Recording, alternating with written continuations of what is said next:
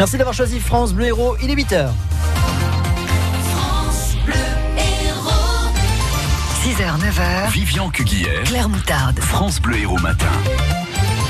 À la une ce matin, une femme soupçonnée d'avoir tué son bébé à Béziers. Le Premier ministre durcit le ton face aux violences et la grève très suivie dans les écoles aujourd'hui. Une maman de 25 ans mise en examen, suspectée d'avoir tué son nourrisson de 3 mois en lui portant des coups. Son frère jumeau est lui gravement blessé. Il a été hospitalisé à Montpellier. Cette femme vit seule, sans emploi, avec ses trois enfants dont le plus grand est âgé de 3 ans. Sa responsabilité n'est pas clairement établie. Il faut rester prudent, nous précise même un proche de l'enquête.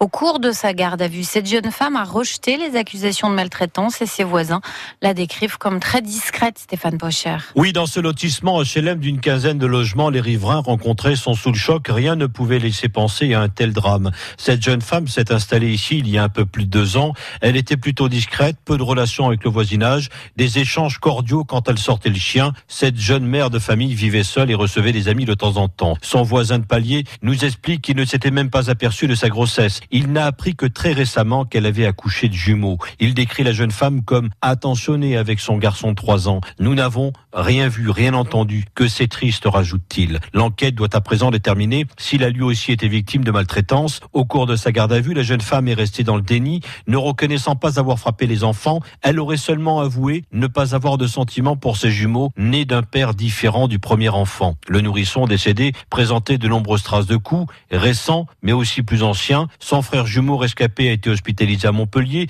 suite à de multiples fractures. Le plus grand a lui été placé dans une famille d'accueil le temps de l'enquête. cette femme a été placée, elle, en détention provisoire. Journée de grève aujourd'hui. La CGT Force ouvrière qui tente de se faire entendre après quatre mois de mouvement de Gilets jaunes, après appel à la mobilisation pour une augmentation du SMIC. Mais c'est surtout dans le secteur de l'éducation nationale que l'on attend la plus forte mobilisation. Les syndicats annoncent 4 enseignants sur 10 en grève aujourd'hui dans les écoles et les lycées essentiellement. 60% de grévistes dans l'Hérault selon le FSU.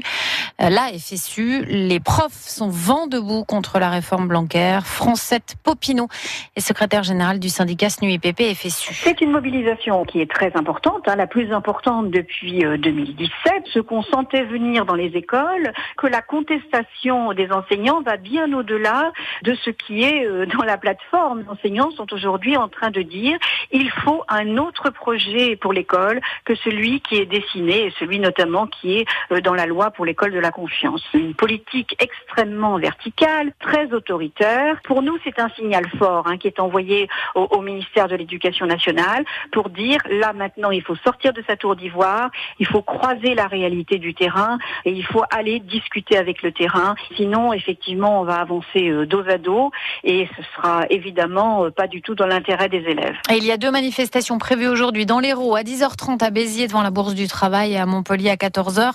Rassemblement à Antigone. Édouard Philippe durcit le ton. Le Premier ministre a annoncé hier une série de mesures après les violences de samedi dernier sur les Champs-Élysées lors de la manifestation des Gilets jaunes. Parmi ces mesures, la possibilité d'interdire des manifestations, mais sous certaines conditions, David Giacomo. Les manifestations de Gilets jaunes seront interdites dans les quartiers qui ont été les plus touchés par les violences. Édouard Philippe précise qu'elles seront interdites à partir du moment où les autorités auront connaissance de la présence d'ultra avec la volonté de casser.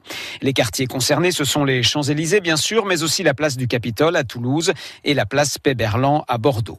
Il reviendra au préfet de prendre les arrêtés d'interdiction et de définir les zones de manifestation interdites en fonction des renseignements à leur disposition. Ensuite, sur le terrain, les forces de l'ordre disperseront immédiatement ces attroupements. L'amende pour participation à une manifestation interdite passera de 38 à 135 euros. Du côté des syndicats de police, on s'interroge sur l'efficacité et sur la mise en place de ces interdictions de manifester. Avec cette question, ces périmètres interdits ne vont-ils pas tout simplement déplacer le problème? Vers d'autres quartiers. Et à Montpellier, les trois hommes interpellés samedi en marge de la manifestation des Gilets jaunes ont été présentés au procureur de la République de Montpellier. Deux hommes âgés de 36 et 46 ans qui ont insulté les policiers. Le troisième, 33 ans, avait un couteau sur lui. Il a jeté une canette sur les policiers et il leur a volé une radio. France Bleu Héros, 8h05. Un supermarché de la drogue démantelé à Montpellier. Les policiers ont saisi d'importantes quantités de drogue, mais aussi des armes de guerre dans un appartement de la cité Gély. L'enquête avait démarré l'été dernier après une fusillade. Des policiers de la BAC s'étaient fait tirer dessus. Deux hommes ont également été arrêtés, Sébastien Garnier. À Montpellier, toutes les écoles sont ouvertes, mais l'enseignant de votre enfant peut être absent. À 7, deux écoles sont fermées, la Canale et Jean Massé.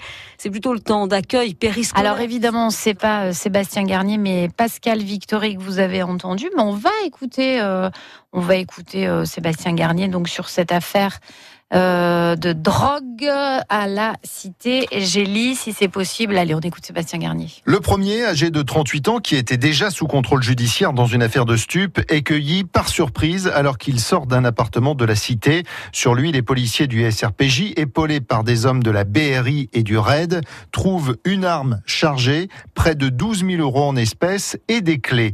Les clés, en fait, de coffres situés dans l'appartement qui était loué clandestinement, exclusivement pour le trafic et dans lesquels les policiers vont découvrir toutes les drogues disponibles actuellement sur le marché, notamment 10 kilos de cocaïne, 2 kg 7 d'héroïne et des drogues de synthèse, mais aussi trois armes de poing et plus rares, 9 grenades et 2 gilets pare-balles. Le second trafiquant, âgé de 20 ans, qui ne compte lui que de petites condamnations sur son casier judiciaire, est arrêté un peu plus tard. Lui aussi avait de l'argent sur lui et chez lui. Au total, 37 000 euros ont été saisis. Il faut dire que ce trafic rapporte gros. La cocaïne importée des Pays-Bas était de grande qualité et aurait pu être coupée deux à trois fois avant d'être revendue, rapportant à elle seule environ 1,5 million et demi d'euros. L'enquête se poursuit aux Pays-Bas après l'arrestation du principal suspect de la fusillade qui a fait trois morts et cinq blessés dans un tram. C'était hier matin à Utrecht. La piste terroriste est privilégiée, mais les autorités néerlandaises n'excluent pas un différent familial pour cet homme de 37 ans né en Turquie. Ça y est, la rêve partie sauvage est terminée à. Les derniers fêtards sont partis hier, poussés en quelque sorte par les gendarmes sur le plateau de l'Ortus.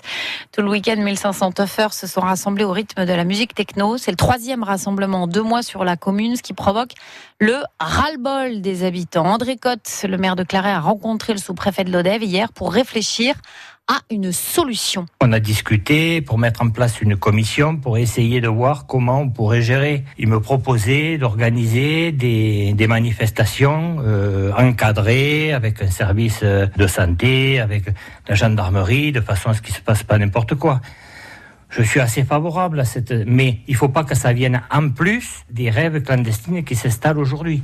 Si ça vient en plus, ça sert à rien. Moi, ce que je veux bien, c'est passer un contrat avec ces organisateurs. Dans la négociation, on peut demander à ce que ça baisse le prix. Parce que c'est pas nécessaire qu'une manifestation qui a lieu à Claret, elle s'entende jusqu'à Ganges. Peut-être faire quelques manifestations dans l'année un peu disséminées sur tout le département mais certainement pas tous les week-ends ou tous les 15 jours une, manifestation sur ma commune. Ça devient intenable. Un enfant de 12 ans a fait une drôle de découverte. C'était euh, samedi sur les rives de la Lergue à Lodève. Il a rapporté chez lui un obus de la Seconde Guerre mondiale, un engin de 25 cm de long et de 5 cm de diamètre.